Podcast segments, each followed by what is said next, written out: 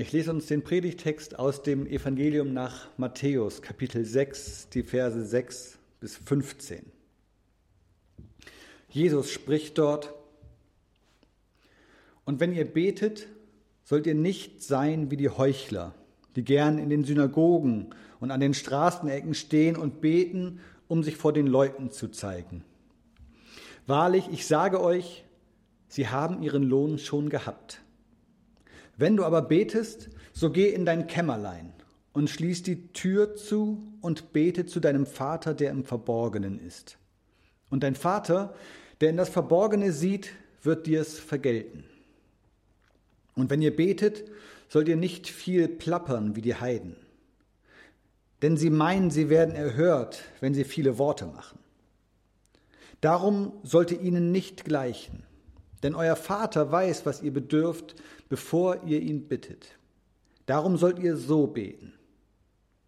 Unser Vater im Himmel, dein Name werde geheiligt, dein Reich komme, dein Wille geschehe wie im Himmel, so auf Erden. Unser tägliches Brot gib uns heute und vergib uns unsere Schuld, wie auch wir vergeben unseren Schuldigern und führe uns nicht in Versuchung, sondern erlöse uns von dem Bösen. Denn dein ist das Reich und die Kraft und die Herrlichkeit in Ewigkeit. Amen. Denn wenn ihr den Menschen ihre Verfehlungen vergebt, so wird euch euer himmlischer Vater auch vergeben. Wenn ihr aber den Menschen nicht vergebt, so wird euch euer Vater eure Verfehlungen auch nicht vergeben.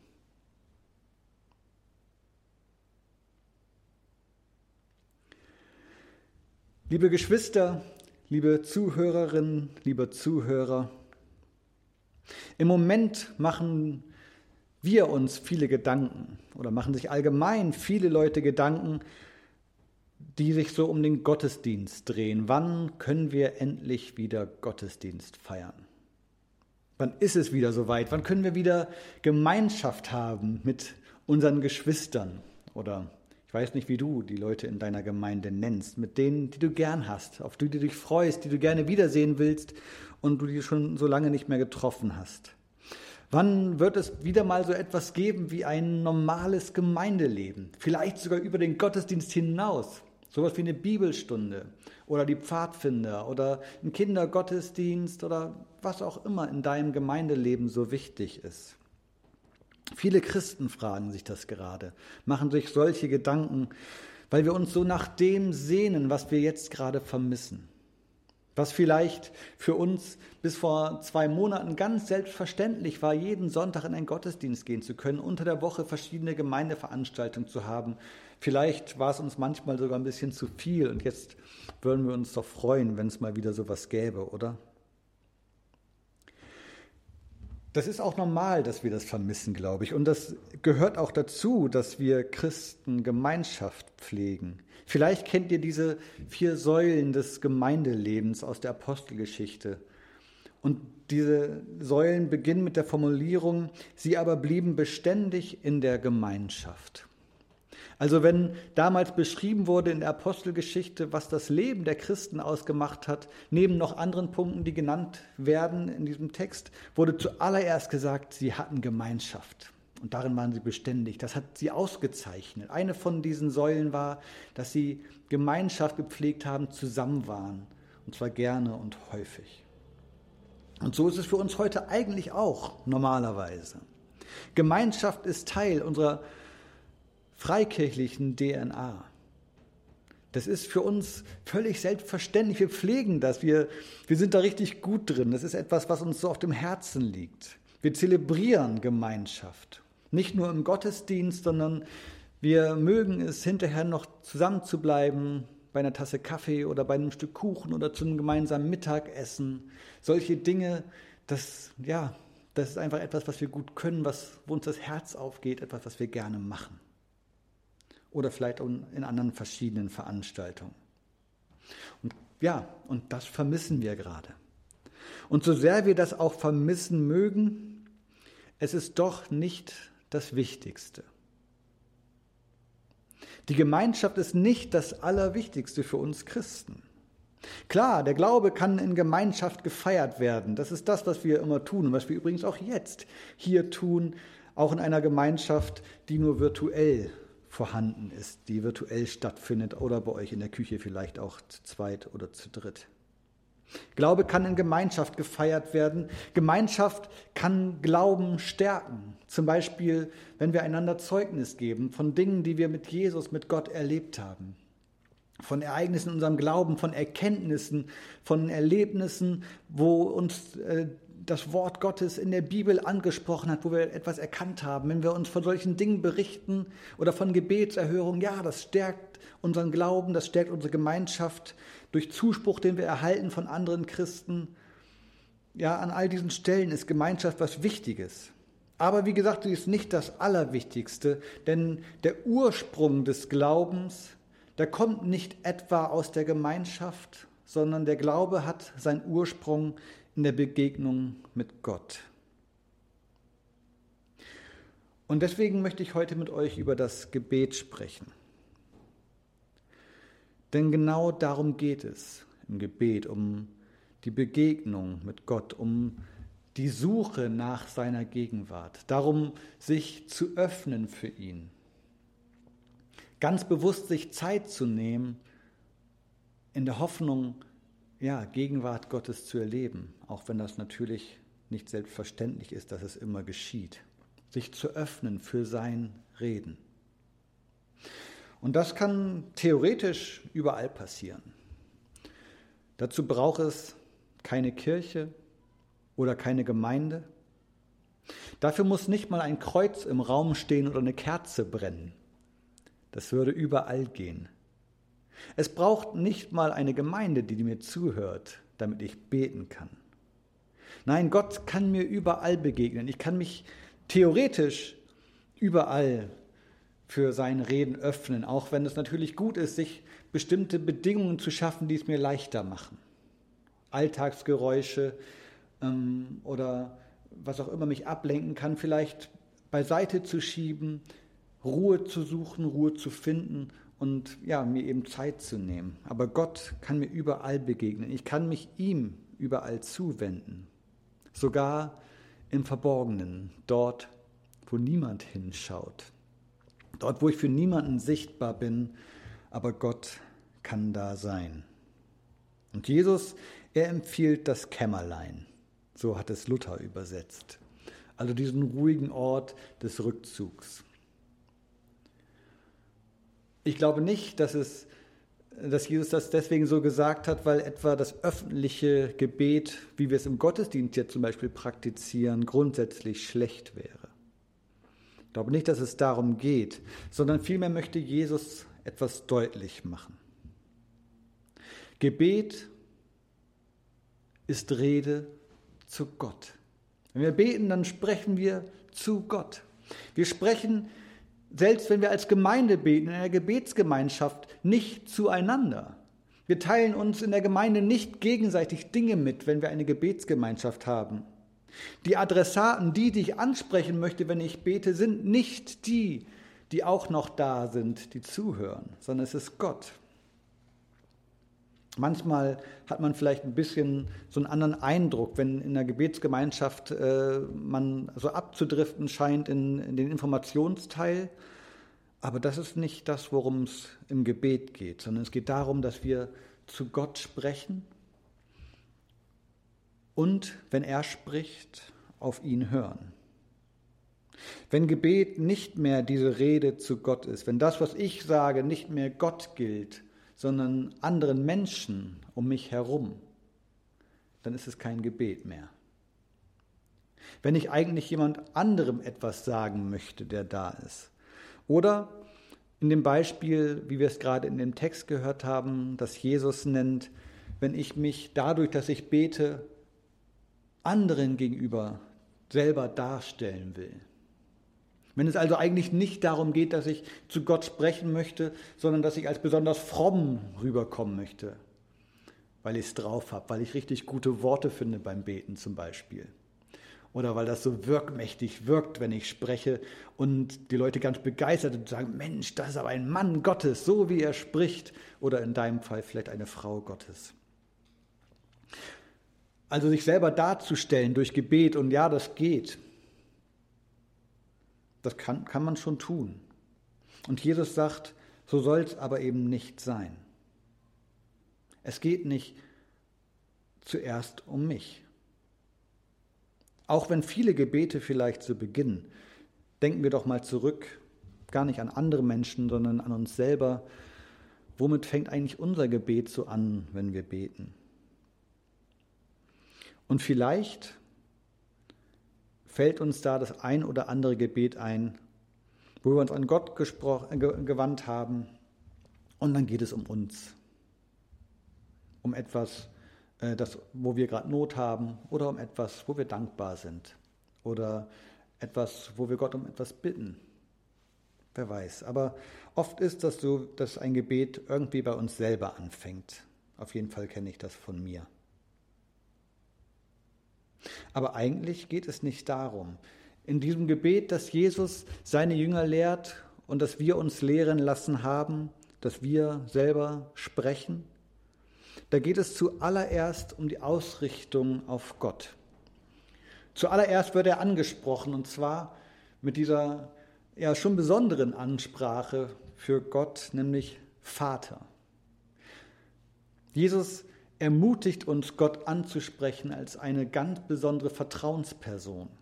Wenn wir uns das Neue Testament anschauen, wenn wir uns die Evangelien anschauen, was Jesus da erzählt von Gott und wo er Gott mit einem Vater vergleicht, zum Beispiel im Gleichnis vom verlorenen Sohn oder auch noch an anderen Stellen, und mal ein, ein, eine Idee davon bekommen, ein Verständnis davon bekommen, was Jesus damit meint, wenn er von Gott als Vater spricht, dann erkennt man, das ist unglaublich tief, was Jesus hier zu uns sagt, dass er uns dazu auffordert, und als einen solchen Vater sollt ihr Gott sehen. So dürft ihr ihn ansprechen. Das, was ich euch sage davon, wie Gott äh, als Vater ist, das dürft ihr euch auf euch beziehen. Ihr dürft so mit ihm reden. Er ist so für euch. Also allein in dieser Ansprache, in diesem Beginn des Gebetes liegt schon ganz viel drinne. Du darfst Gott Vater nennen. Eine Vertrauensperson. Jemand, der für dich da ist, der sich kümmert.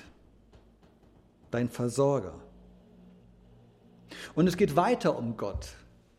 Es geht darum, ja, dass sein Reich Gestalt gewinnen soll. Dein Reich komme. Das ist eine, eine Bitte, die wir an Gott richten dass wir uns das wünschen, dass sein Reich Gestalt gewinnt in dieser Welt, dass er etwas dazu tut, dass dieses Reich Gestalt gewinnt. Und gleichzeitig ist es eben auch Selbstverpflichtung an uns, uns selber hineinzunehmen und selber hineinnehmen zu lassen in diesen Auftrag, Reich Gottes zu leben, seinen Auftrag zu leben. Und erst dann, nachdem ich Gott als Vater angesprochen und anerkannt habe, wer er für mich ist, erst dann, wenn ich, wenn ich mich äh, ihm zugewandt habe in der Art und Weise, dass ich ihm gesagt habe, ich wünsche mir das, dass das, was du willst für uns Menschen, Gestalt gewinnt in dieser Welt, dass dein Wille geschieht. So wie es im Himmel schon ist, dass es bei uns auch so sein soll. Erst dann geht es in diesem Gebet dann auch um mich. Aber es geht auch um mich. Denn natürlich darf ich meine Anliegen vor Gott bringen. Jesus ermutigt uns dazu. Wir haben ihn als Vater angesprochen, als eine Vertrauensperson, als jemanden, der für uns sorgt. Und diesem Vater dürfen wir eben auch dann das sagen, was unsere Belange sind, was, ja, was uns ausmacht. Und da geht es ja, um, um mich als ganzen Menschen. Da geht es zunächst zum Beispiel äh, um ganz körperliche Belange. Wir finden das hier in, in dieser Bitte um das tägliche Brot wieder. Die Bitte an Gott, für das zu sorgen, was wir zum Überleben brauchen. Dass wir ausreichend haben, dass wir versorgt sind, dass wir leben können, dass diese absolute Grundlage des, des physischen, des, des leiblichen Überlebens gesichert ist. Unser tägliches Brot gib uns heute. Aber eben auch darüber hinaus bitten wir Gott, unser Versorger zu sein, was unsere seelische Gesundheit angeht. Wenn wir ihn bitten, uns Schuld zu vergeben, dass wenn wir ihn ja, ja, und, und wenn wir gleichzeitig auch sagen, und wir wollen das auch tun, vergib uns unsere Schuld, so wie auch wir vergeben. Da geht es um meine, neben meinen körperlichen Belangen, in der Brotbitte geht es hier eben um seelische Belange. Heilung für das, was gewesen ist und was belastet. Wo ich merke, hier, hier sind Dinge in meinem Leben, die müssen ausgeräumt werden. Hier steht vielleicht etwas, zwischen mir und Gott, wo ich weiß, ähm, Gott, das will ich dir hinbringen und ich bitte dich, vergib mir das. Im Vertrauen darauf, dass er das dann auch tut und dass es weg ist. Heilung für mich dadurch, ja, dass, dass Gott mich befreit von solchen Dingen. Dinge, die vielleicht in mein tägliches Leben hineinreichen, die mich täglich belasten und beschweren. Und da geht es auch um die Belange, die noch vor mir liegen, die mein vor mir liegendes Leben angehen. Wir haben für das tägliche Brot gebeten, wir haben um die Schuldvergebung gebeten und dann bitten wir eben auch noch um Bewahrung in dem, was noch kommen wird und was schwierig werden wird. Wir bitten Gott, bei uns zu bleiben und uns durchzutragen. In all dem dürfen wir Gott als Vater vertrauen, der für uns da ist. Es geht im Gebet also um viel mehr als nur darum, gut vor Leuten dazustehen. Es geht um viel mehr als eine Show abzuliefern, die beeindruckend ist für die, die dabei sind, die das hören oder die das sehen. Es geht auch um mehr als nur um mich übrigens. Es geht um meine Beziehung zu Gott. Es geht darum, dass ich mich ganz bewusst auf ihn ausrichte. Es geht darum, dass ich ihn anerkenne als das, was er ist. Und dass ich mich in diesen Dienst für ihn hineinnehmen lasse.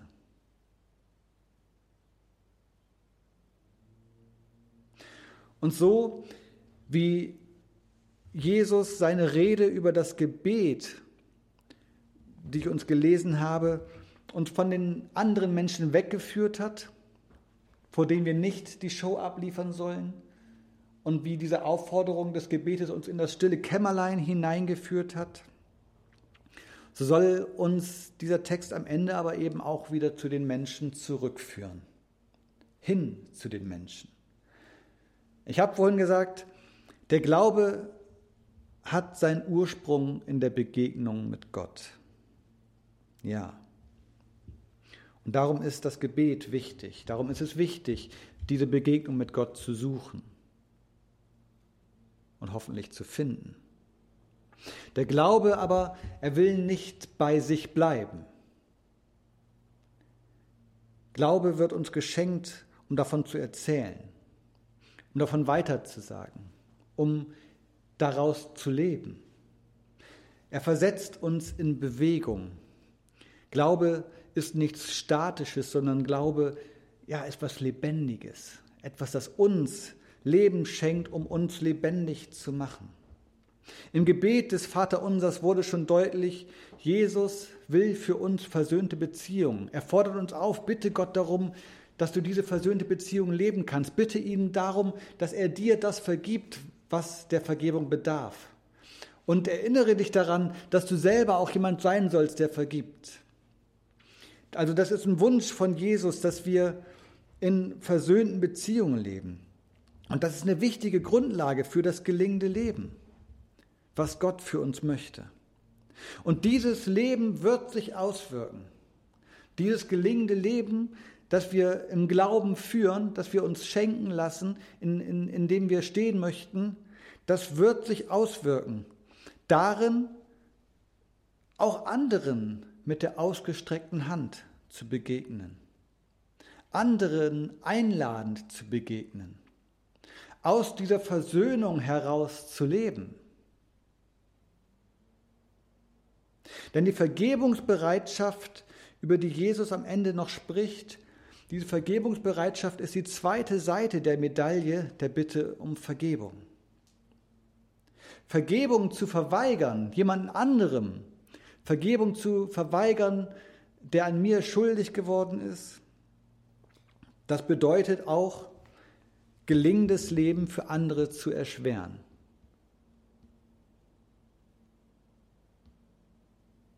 Ich habe mich gefragt, ob das etwas ist, was ich einfach so sagen kann in der Predigt, weil ich weiß, wie schwer das ist, dass es Situationen gibt, wo man vielleicht denkt, ich kann da überhaupt gar nicht vergeben. Wo man, wo man weiß, das, was mir da angetan wurde, das ist so unglaublich krass. Da werde ich niemals in meinem Leben dazu kommen, dass ich sage, das kann ich jetzt vergeben. Vielleicht ist das so.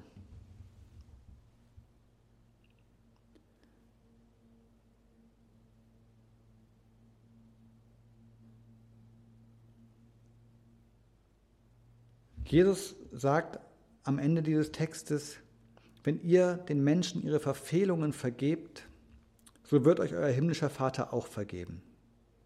Wenn ihr aber den Menschen nicht vergebt, so wird euch euer Vater eure Verfehlungen auch nicht vergeben. Vergebung verweigern heißt gelingendes Leben für andere erschweren. anderen das Ziel dieses gelingenden Lebens zu verweigern, heißt auf der anderen Seite auch, dass es bei mir selber noch nicht zum Ziel gekommen ist.